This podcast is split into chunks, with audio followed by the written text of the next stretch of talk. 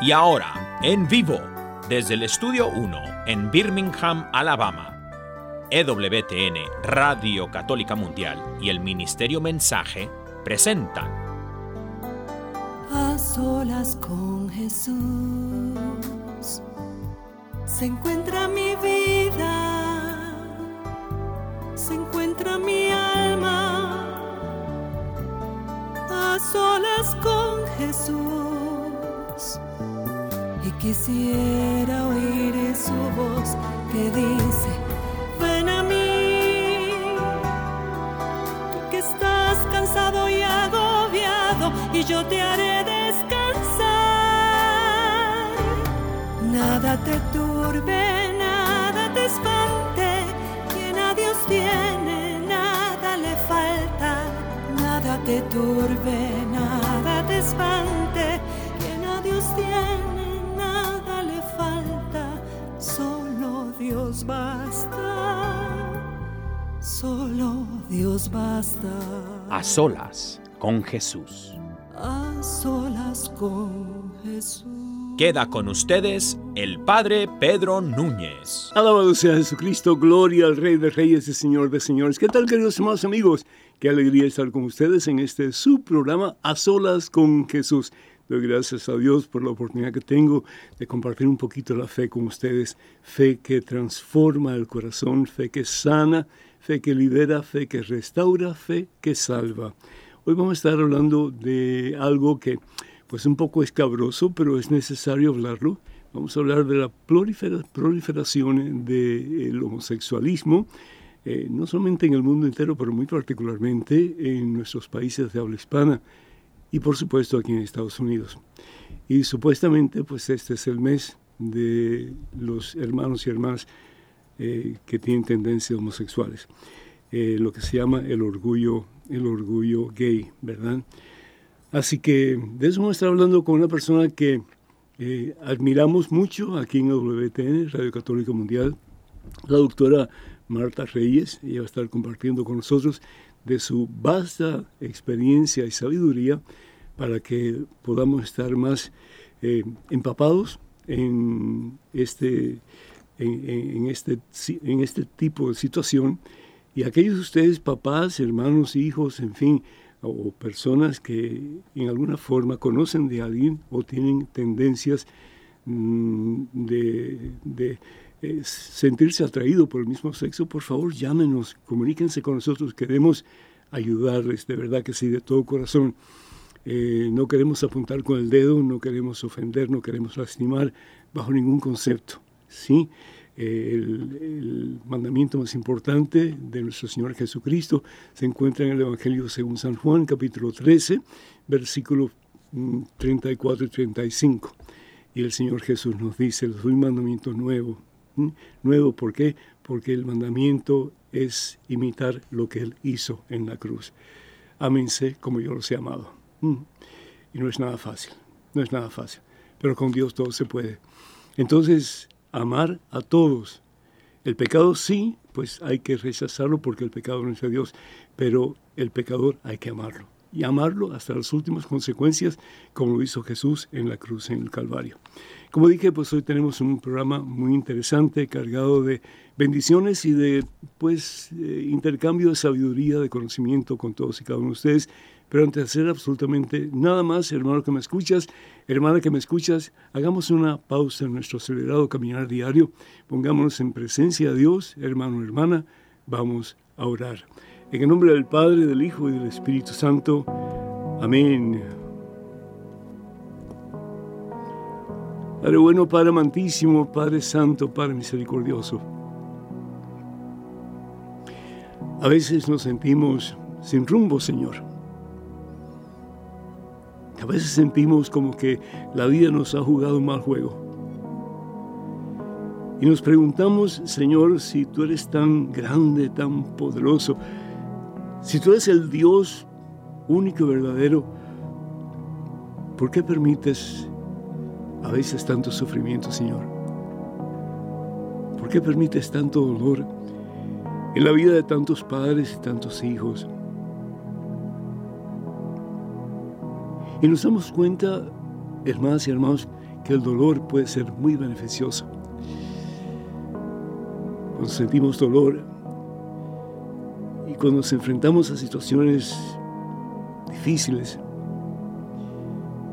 o miramos al suelo o miramos al cielo. O miramos a nuestra propia pequeñez, nuestra incapacidad. O te miramos a ti, Señor. Te poniendo nuestros ojos en ti, nuestra esperanza en ti, nuestras fuerzas en ti. No solamente tú nos reafirmas que estás con nosotros, pero nos das fuerza, Señor, como la fuerza de un águila para levantarnos, Señor, y para comenzar una vida nueva, una vida más llena de ti, una vida, Señor, donde realmente tú te conviertes más y más en el centro, en el dueño, en el amo, en el Dios de nuestra vida. A veces pensamos que no necesitamos de ti, Señor. A veces pensamos que somos autosuficientes. ¿Cuánta gente en este mundo de hoy, Señor, no piensa de esa manera? Pero qué mal servicio nos hacemos a nosotros mismos y a aquellos que nos miran a nosotros para seguir nuestro ejemplo. Porque sin ti nada somos, Señor. Sin ti nada tenemos. Pero contigo, Señor, podemos sobrepasar dificultades, situaciones adversas, problemas, porque la solución siempre vas a ser tú, Señor. Tú eres la situación por excelencia que buscamos en la vida y que solamente encontramos cuando te encontramos a ti, Señor. Por eso tu palabra nos dice, busca y encontrarás. Toca la puerta y la puerta se te abrirá. Pide y se te dará. Evangelio según San Mateo capítulo 7, versículo 7. Y pedirle a quién, buscar a quién, buscarte a ti, Señor. Porque el que te tiene a ti, como decía Santa Teresa de Ávila, lo tiene todo, mi Dios, lo tiene todo, Señor, y nada le falta, porque solo tú bastas mi Jesús. Toca el corazón de este hijo tuyo, Señor, que en estos momentos siente tal vez la amargura de la decepción. Toca el corazón de esta hija tuya, Señor, que se siente desfallecer porque ya no tiene alternativas para seguir luchando, Señor. Siente que sus fuerzas están viniendo al suelo y ya no hay esperanza. Y yo te digo, hermano, hermana, si hay esperanza, para alcanzar la rosa muchas veces tenemos que pasar por las espinas. Pero benditas espinas, si eso me hace reconocer que quiero esa rosa maravillosa, esa rosa preciosa, esa rosa que tiene un valor especial. Y esa rosa eres tú, Señor Jesús. Enséñanos a buscarte a ti por encima de todo, Señor, que nunca nos demos por vencidos sabiendo que tu palabra es cierta y tu palabra dice en el Evangelio según San Mateo capítulo 24, versículo 13, el que persevera hasta el final, el que persevera hasta el final, el que persevera hasta el final, ese se salvará. Que anhelemos la santidad, Señor, para nosotros y para los nuestros. Que busquemos con ahínco, Señor, ponerte a ti como centro y Señor, amo y Dios de nuestra vida. Sabiendo que tenemos a ti, Señor, como prioridad de nuestra existencia, todo lo demás se nos hará por añadidura. Y podremos ser fuertes entonces, Señor, revestidos de ti. Así dice San Pablo en su carta a los Romanos capítulo 13, versículo 14. Revístanse de Cristo, revístanse, pongan ese vestido nuevo. Ya dejen de vivir como los mundanos que no conocen a Dios, con los ojos elevados al cielo que podamos ser revestidos de ti, Señor, de la fuerza y el poder de tu Espíritu Santo, para ya no caminar dando tumbos por los caminos del mundo, sino que de tu mano, Jesús, de tu mano, mi Señor. Y no solamente nosotros, pero aquellos que nos rodean y que nos miran a nosotros para seguir nuestro ejemplo.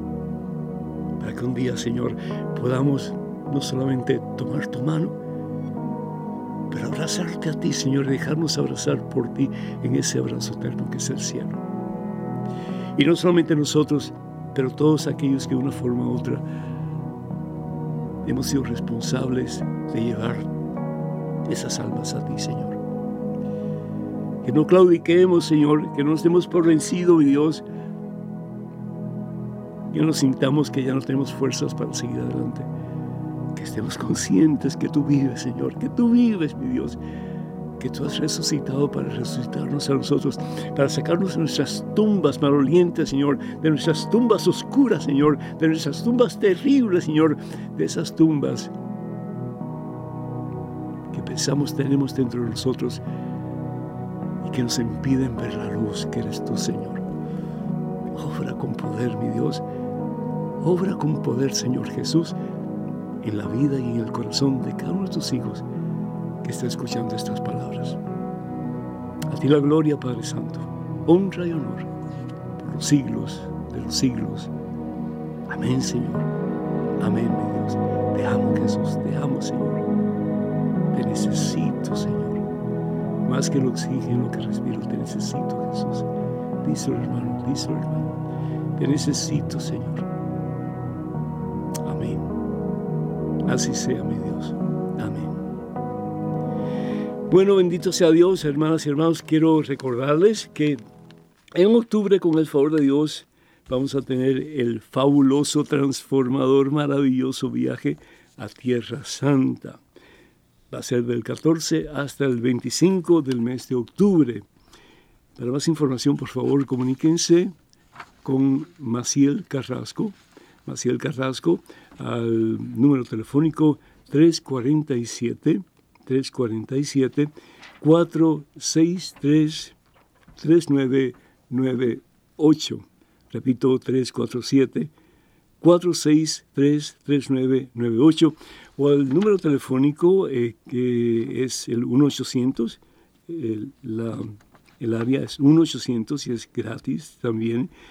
Número telefónico 653-0017.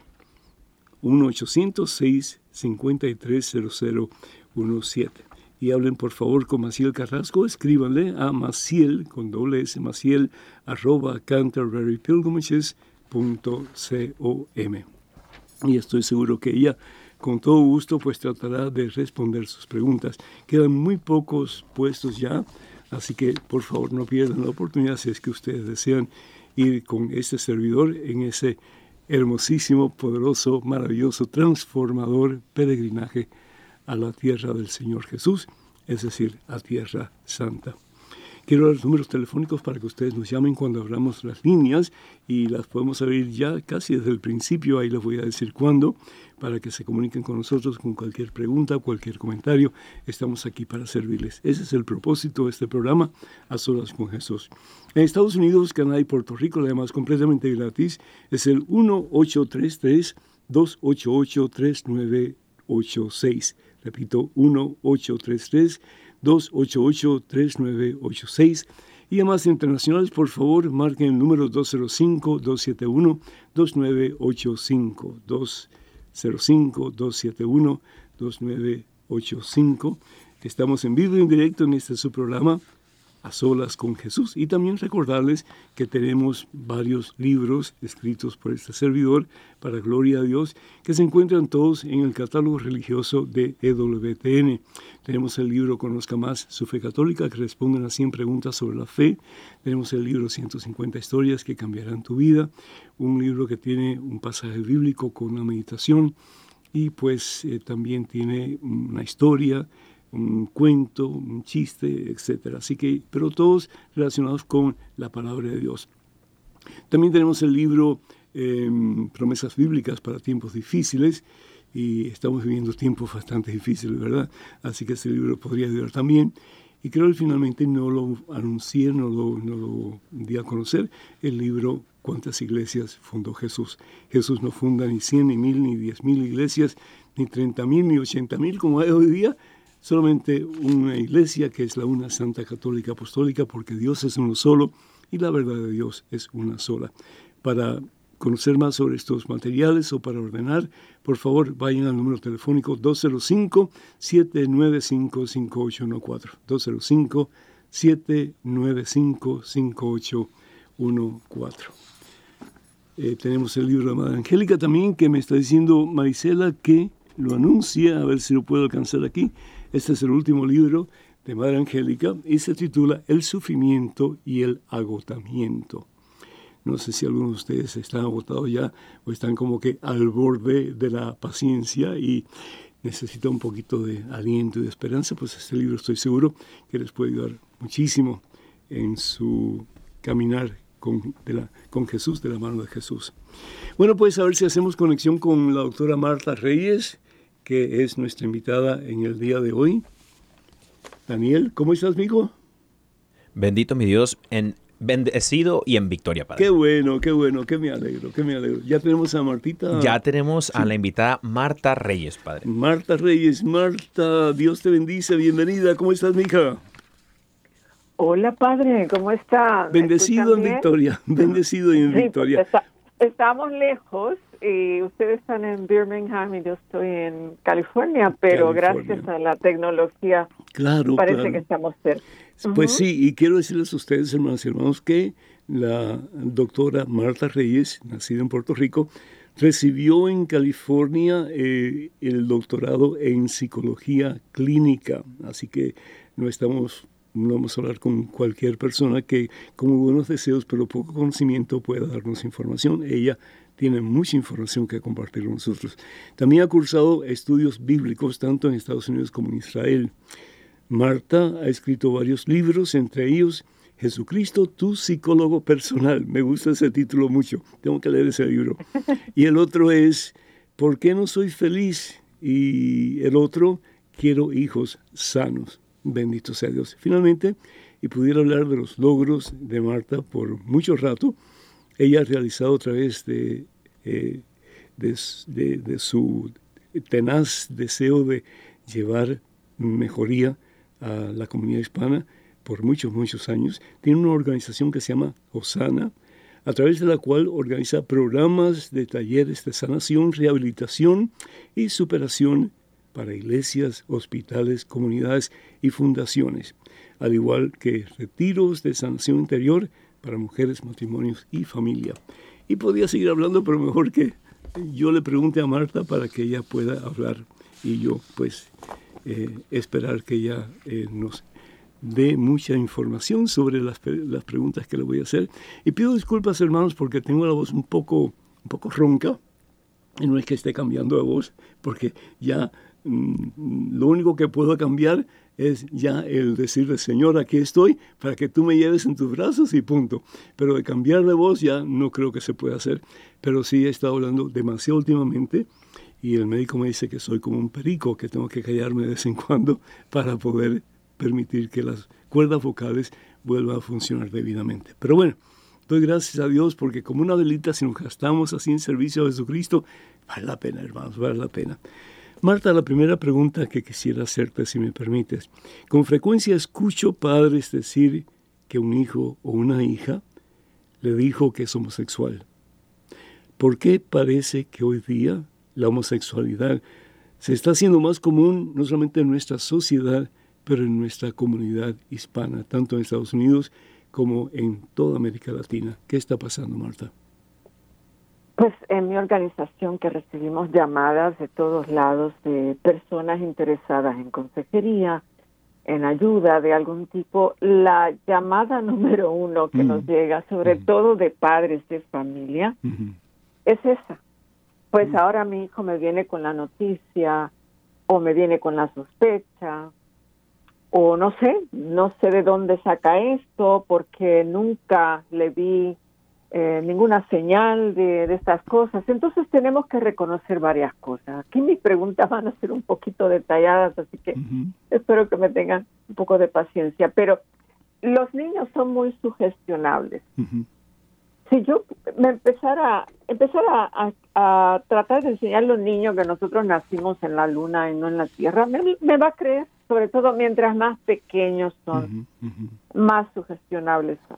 Sus cerebros están pues todavía eh, subdesarrollados y las conexiones neurológicas, las conexiones de sus cerebros y los cambios bioquímicos pues se están dando hasta los 25 a 27 años de edad. Claro. Entonces, eh, un niño no sabe lo que quiere. Hoy día quiere un juguete y te y te fastidia día y noche para que le compres el juguete. Después se cansa. Pasan dos días y ya se cansó del juguete. O sea, es su naturaleza.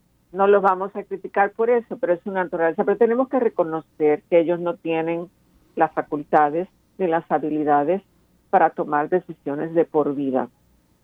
Y ahí es donde vienen los padres que tienen que ser, pues, eh, los moralistas en sus casas, tienen que ser eh, los que lleven el timón de su hogar. Ahora, ¿qué ha pasado con este tema de la homosexualidad hoy día? Bueno, en los manuales de diagnósticos de problemas mentales, que son los que utilizamos también los psicólogos y psiquiatras, pues del 1 al 5, porque son cinco manuales importantes, del 1 al 4, del 1 al 3 más o menos, explicaban la homosexualidad como enfermedad mental.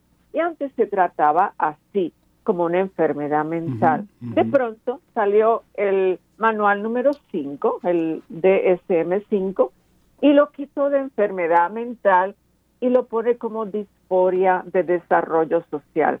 Quiere decir que los psiquiatras y los psicólogos ya no le ponen el, el interés o el esfuerzo de tratar esto minuciosamente, sino que pues lo tratan como una depresión leve en vez de una depresión crónica. O tal vez hasta un como una de vida. ansiedad momentánea.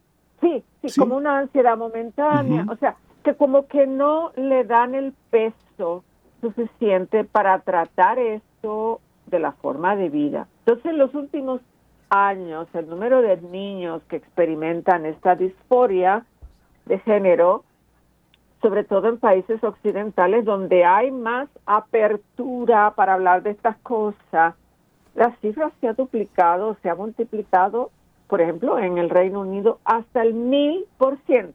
Qué barbaridad. El mil por ciento. Pero Marta, perdón un momentito, pero ahora, por ejemplo, este mes, que supuestamente es el mes del Gay Pride, del orgullo gay, yo veo hasta cadenas de televisión con las banderas de, de, los gays, los homosexuales. Primero que todo, me llama la atención que la palabra gay significa contento o alegre, ¿sí? Ese es el significado básico de esa palabra en inglés, traducido al español, sería contento, mm, pues, eh, con, una actitud eh, positiva sobre la vida, algo así. Pero sin embargo es la palabra que se usa en vez de decir homosexual.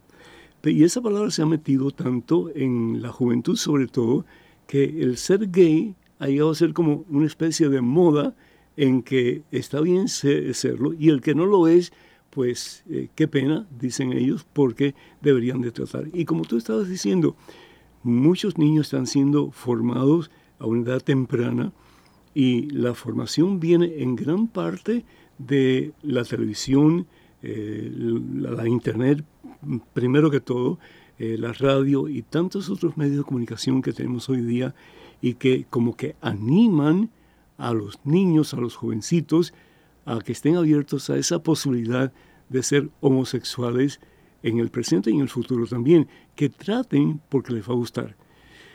Eso me duele profundamente.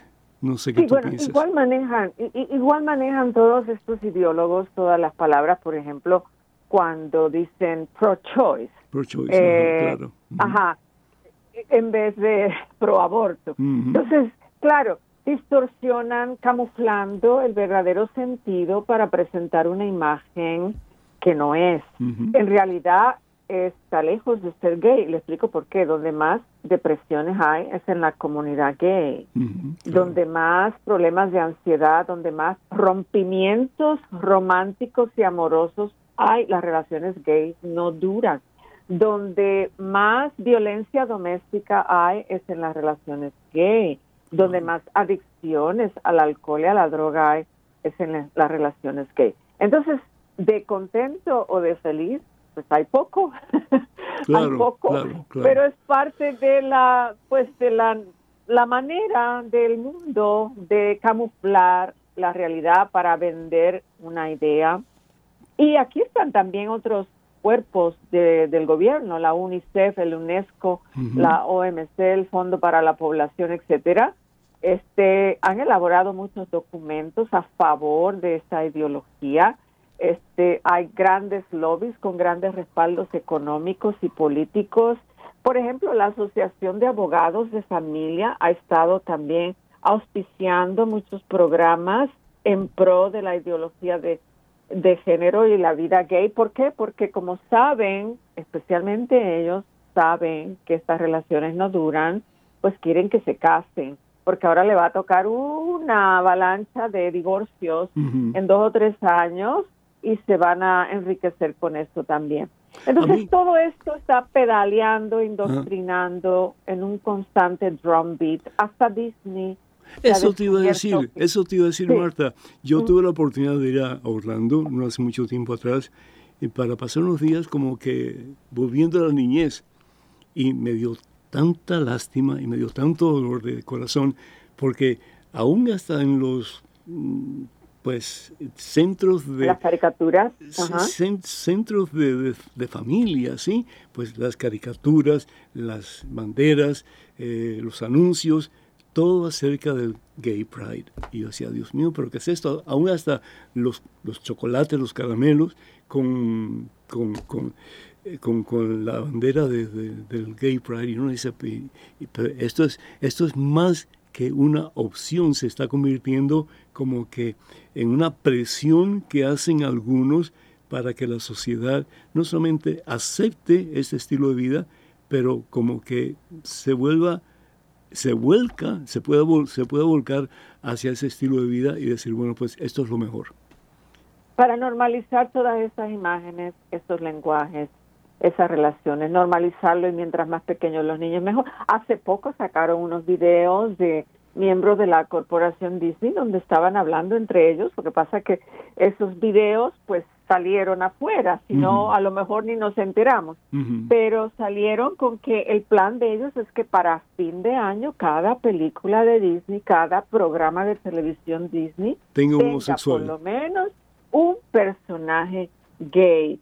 Entonces la campaña es tenaz y si los padres no estamos atentos y al pendiente y aquí las familias hispanas sufren de algo, la diferencia de de, idioma. Entonces los niños se ponen a, ver un programa de televisión, una película en inglés y los padres no están entendiendo eh, el mensaje que estos niños están consumiendo. Y aquí es donde tenemos que apretarnos los cinturones, hacer lo que tengamos que hacer, tenemos que educarnos mejor, tenemos que prepararnos para enfrentar estos retos. Entonces entre los hispanos, la cultura hispana sí ha tenido a lo largo de, de los años, de toda la vida, una extraña relación con el tema del sexo y los padres y las madres como que no les gusta hablar de esto con sus hijos, es un tabú, es un estigma.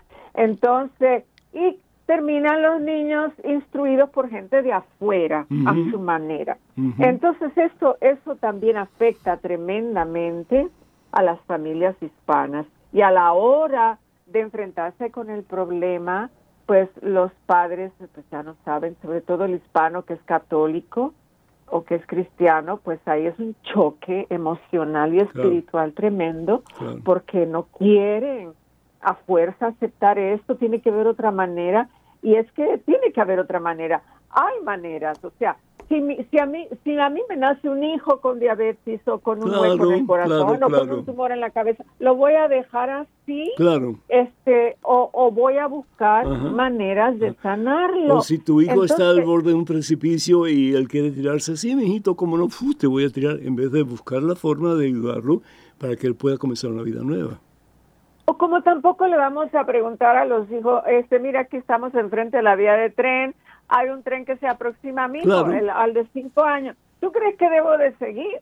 Eh, ¿Qué tú crees? ¿Nos arriesgamos o no? ¿Verdad que no somos capaces de, de, poner a un niño a tomar ese tipo de decisiones? Entonces, pero aquí la agenda y el lobby gay y todo esto, y también auspiciado por grandes inversionistas de gobiernos y de PACs y de esto y de aquello, están creando una idea, una sociología de vida, una identidad social, una filosofía de vida que hacen sentir a muchos padres de familia ineptos, inadecuados, indefensos, desprotegidos, sin técnicas, sin, sin lenguaje ni nada, sino que más bien ceden y ceden y ceden. y, encima de eso, encima de eso, el decirle a los padres de parte de la sociedad, eh, usted está traumatizando a su hijo, a su hija, si usted no la acepta como es.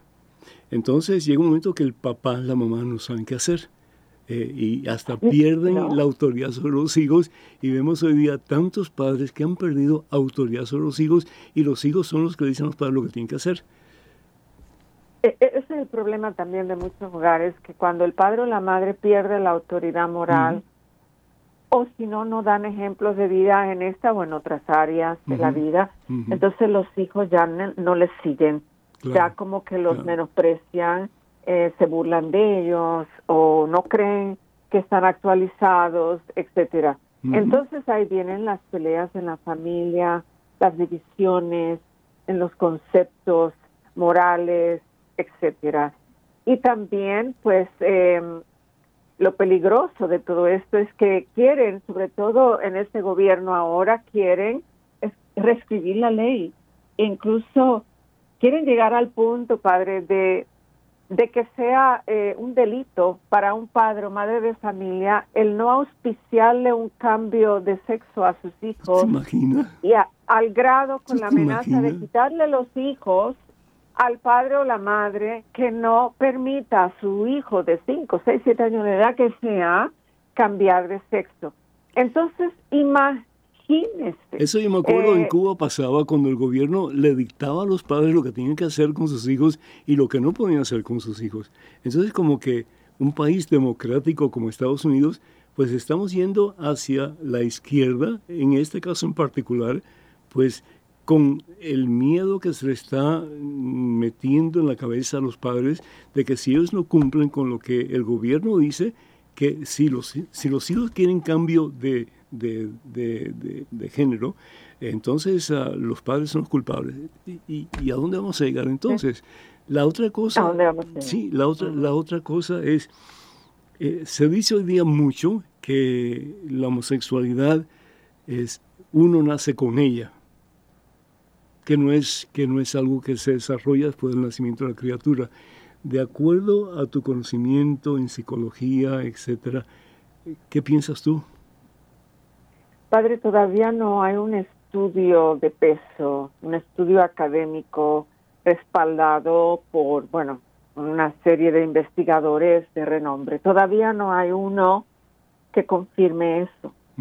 Nadie ha descubierto un cromosoma más, nadie ha descubierto una hormona adicional, nadie ha descubierto un trauma genético que haga que la persona nazca así. Yo creo que más bien es un trauma psicoafectivo que se aprende en el transcurso de eh, el, avance del desarrollo de la criatura, que se aprende voluntaria o involuntariamente. Por ejemplo, el 80% de los individuos que dicen que son homosexuales o transexuales o lo que sea, pues han sido acosados o molestados sexualmente. en algún momento de su vida, 80%.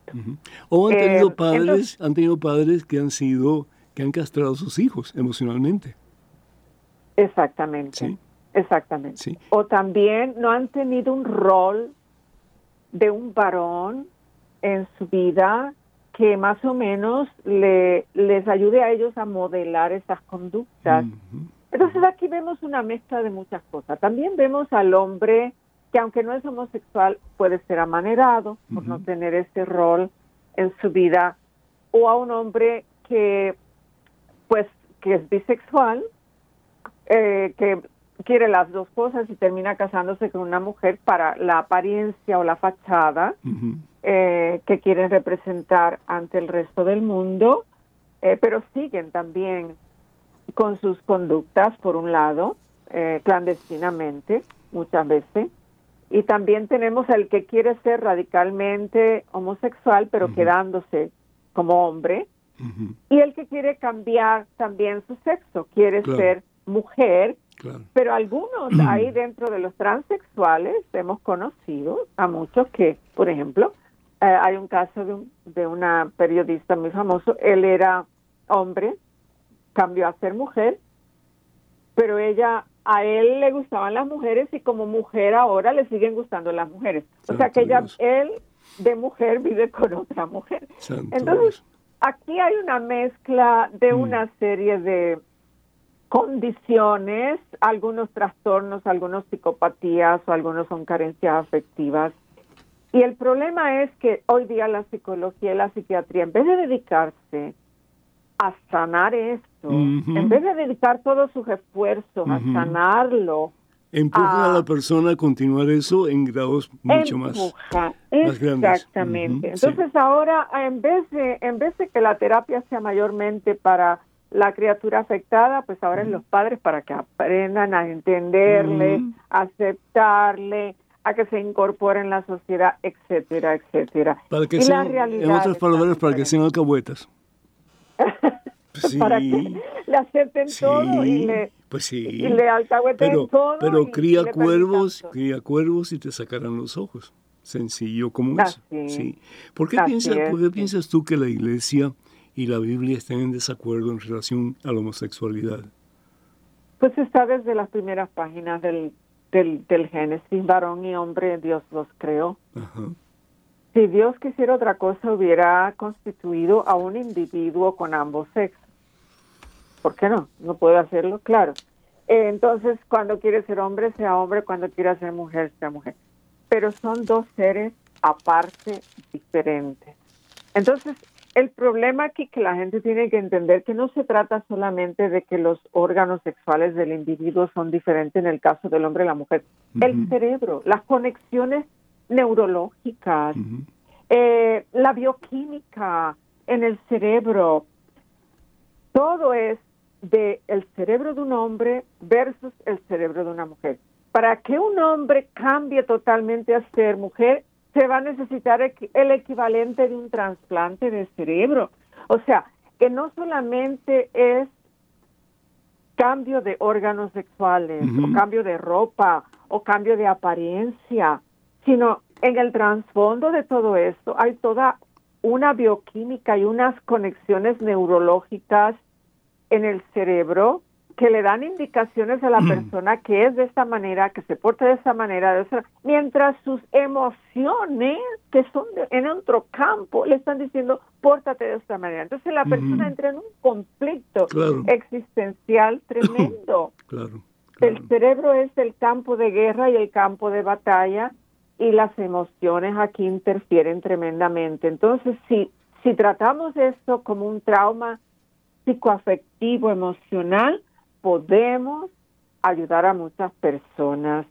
si, em, si, seguimos diciendo que, bueno, que esto así nació y así se quedó, pues, pues entonces estamos verdaderamente abandonando la labor de sanar a estas personas.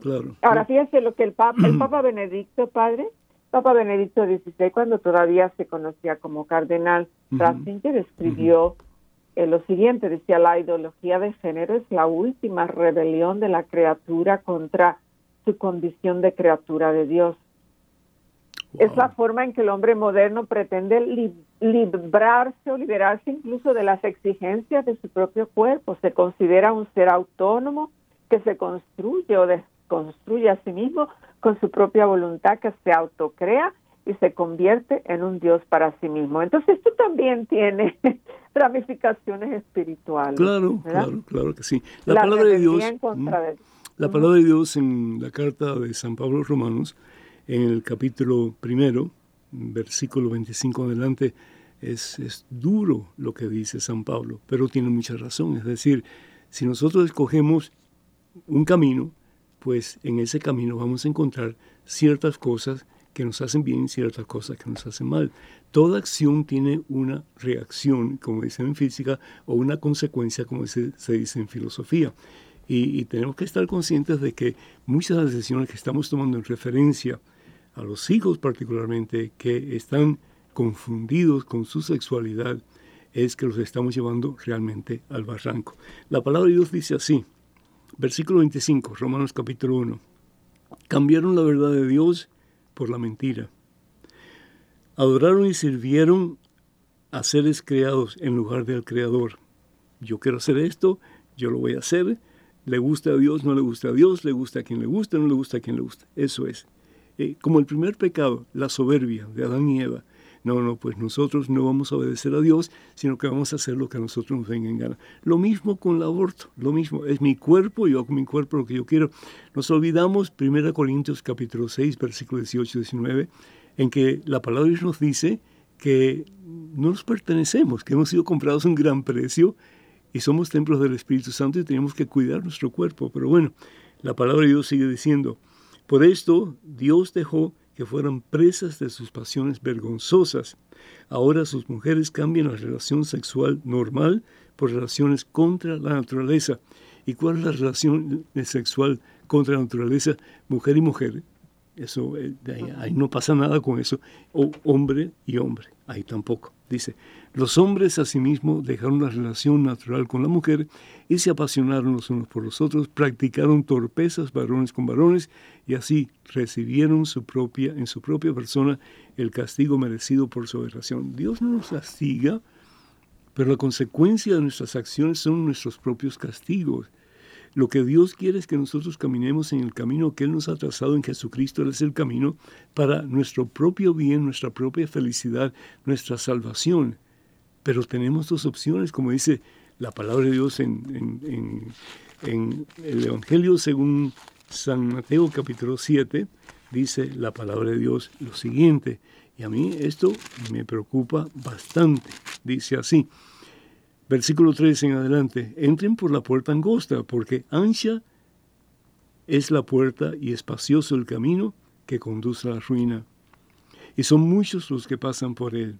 Pero qué angosta la puerta y qué escabroso el camino que conduce a salvación. Y fíjate lo que dice, y qué pocos son los que lo encuentran. Y con todas estas fuerzas externas, porque hay un ataque hacia la iglesia y hacia la fe, también atacando la familia. O sea, atacar la familia es un ataque frontal en contra de, de la fe, porque la familia es quien enseña y da por herencia la moral y la fe, la religión, que se transmiten de padres a hijos. Entonces, cuando ellos creen este, este mundo ideológico liberal, que, la iglesia no está a favor de ellos o a favor de lo que ellos quieren pedalear o enseñarle al resto del mundo, entonces empiezan a atacar la iglesia y empiezan a dividir la iglesia. Mira lo que ha pasado en Alemania. Mira lo que ha pasado en Alemania. Ah, sí, exactamente. va a haber un cisma. Dentro de poco va a haber un cisma en la iglesia. Tal parece que cada 500 años más o menos hay un cisma en la iglesia. Y, es decir, ahí incluso hay tres obispos y como 20 sacerdotes que están diciendo no, hay que casar a los homosexuales, no hay que dar la comunión a todo el mundo, sean de la fe que sean. Y, eso va en contra de la doctrina de la iglesia. Y hay razones para decir lo que se dice y enseñar lo que se enseña.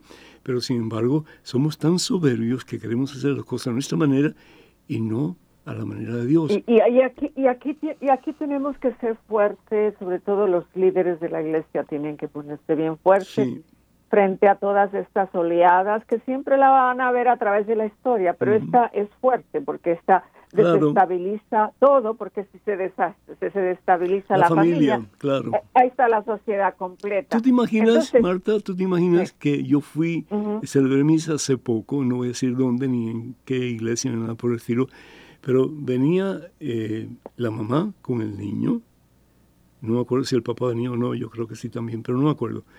Y el niño con las uñas pintadas de azul. Un niño de cinco años, cinco o seis años.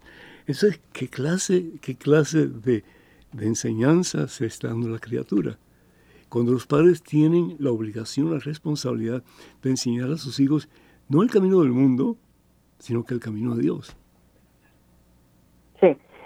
hay, los padres, los maestros, los ah, filósofos espirituales en estos tiempos, los guías espirituales tienen que seguir enseñando. Así como hay un bombardeo de esta doctrina por allá, aquí tenemos que darle con todas las Como dice San Pablo, predica a tiempo y a destiempo, ¿verdad? Así, a bombardear el mundo con nuestra fe y con nuestra doctrina. Entonces, tenemos que establecer bien claro que la iglesia en esto no va a cambiar ni puede cambiar.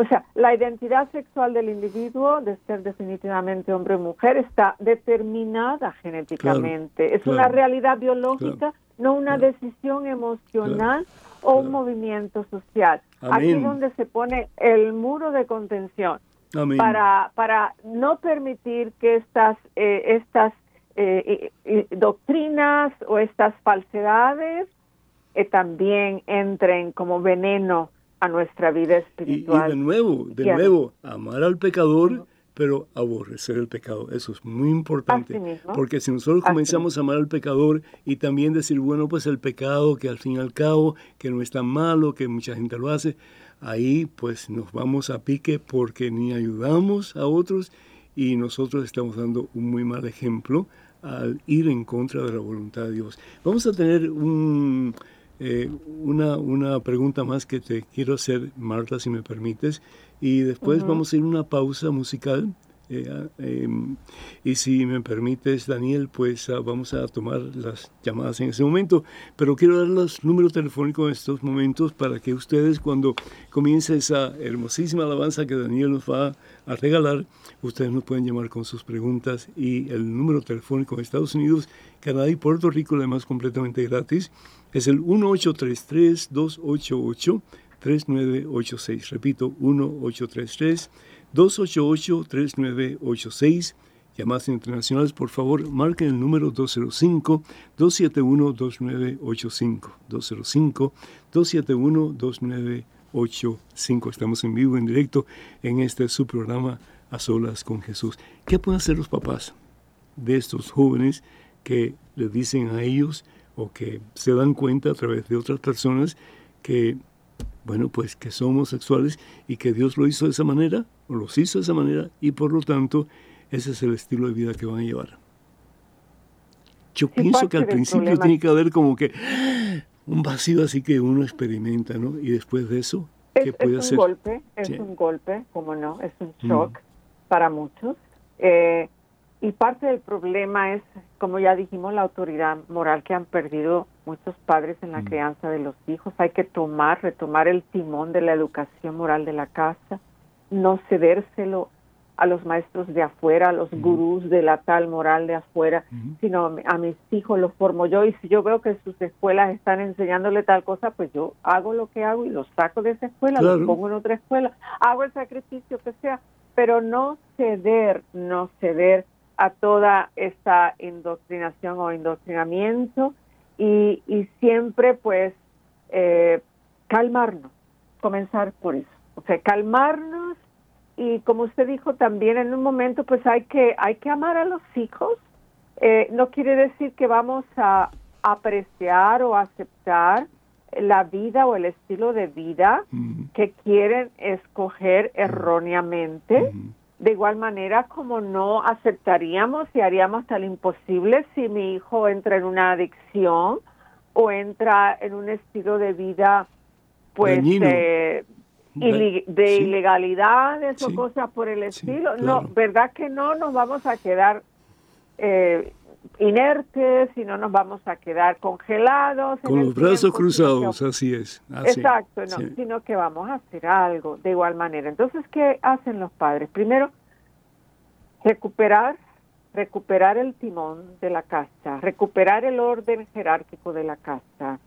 Aquí se hace lo que los padres digan y aceptamos opiniones, aceptamos diálogos, no menospreciamos ni nos burlamos de nadie por sus opiniones, por su por, por sus diálogos, sus maneras de expresarse, etcétera, pero corregimos a tiempo.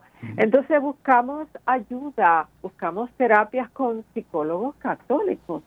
Si se va a cualquier psicólogo, yo sé porque yo estudié en las universidades de este país, de Estados Unidos, sobre todo en Los Ángeles, California, que es uno de los estados más liberales de todo el país, allí te dicen cualquier cosa.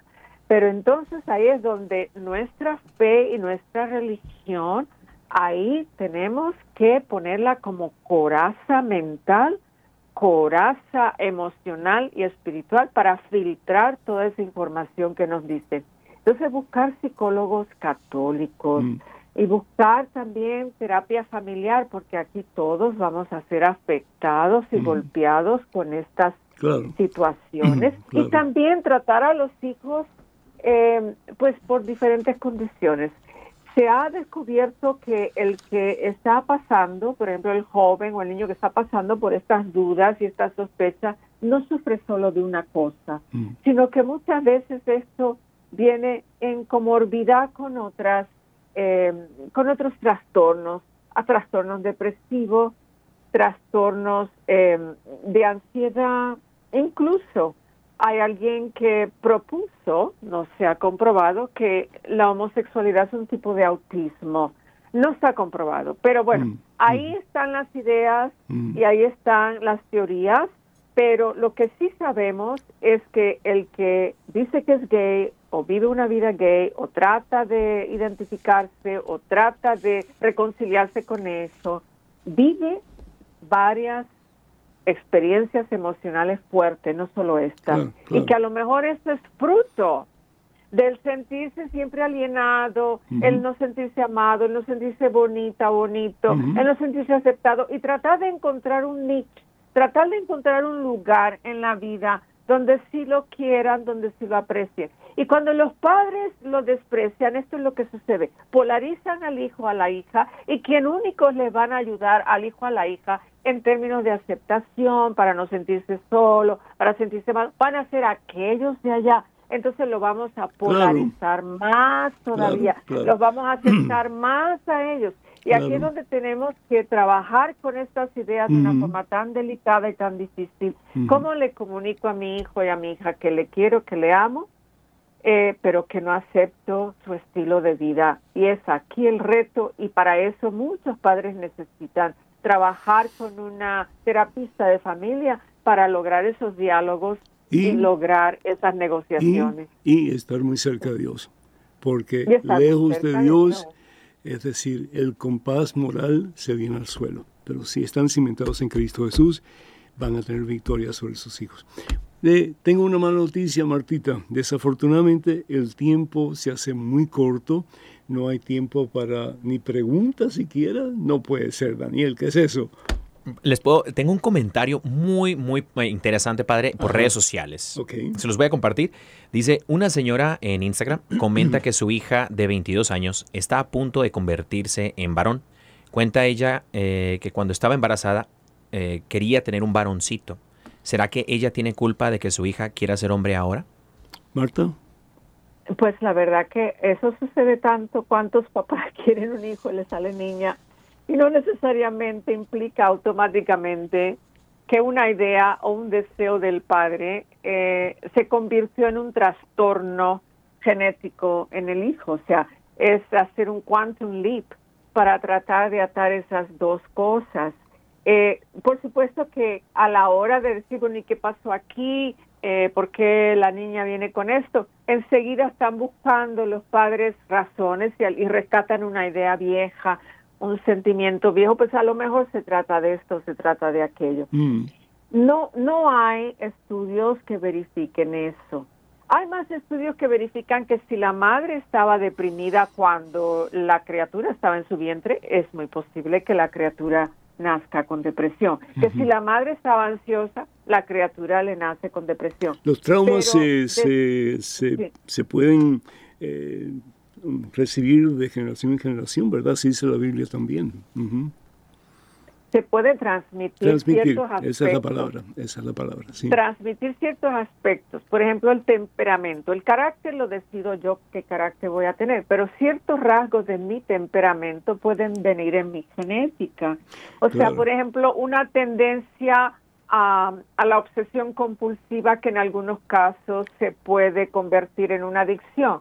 No quiere decir que yo herede el alcoholismo de mi padre sino que quizás lo que he heredado es la tendencia obsesiva compulsiva o la, la propensidad a algún tipo de adicción. Pero yo decido, yo soy la persona que finalmente mm. estructura mi vida y decido y tomo mis decisiones. Tengo muchas, este tengo muchas, tengo muchas preguntas más. Afortunadamente me han puesto la musiquita, que tenemos un minuto nada más. Marta, me gustaría mucho que retomáramos este tema un poquito más adelante. Hay preguntas, por ejemplo, como ¿puede un padre y una madre asistir a la boda de un hijo homosexual? ¿Sí o no? ¿Y cómo, cómo es eso, no? Hay algunas personas que dicen que mejor ser homosexual que no ser un depredador sexual. Hay otras personas que dicen que eh, si hay algún tipo de cura para atracción del mismo sexo y tantas otras preguntas más que trataremos de abordar en un futuro cercano, si Dios permite, si tú permites, Marta.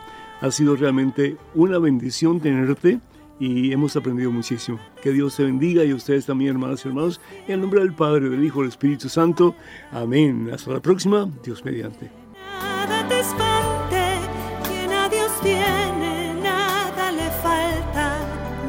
de turbe.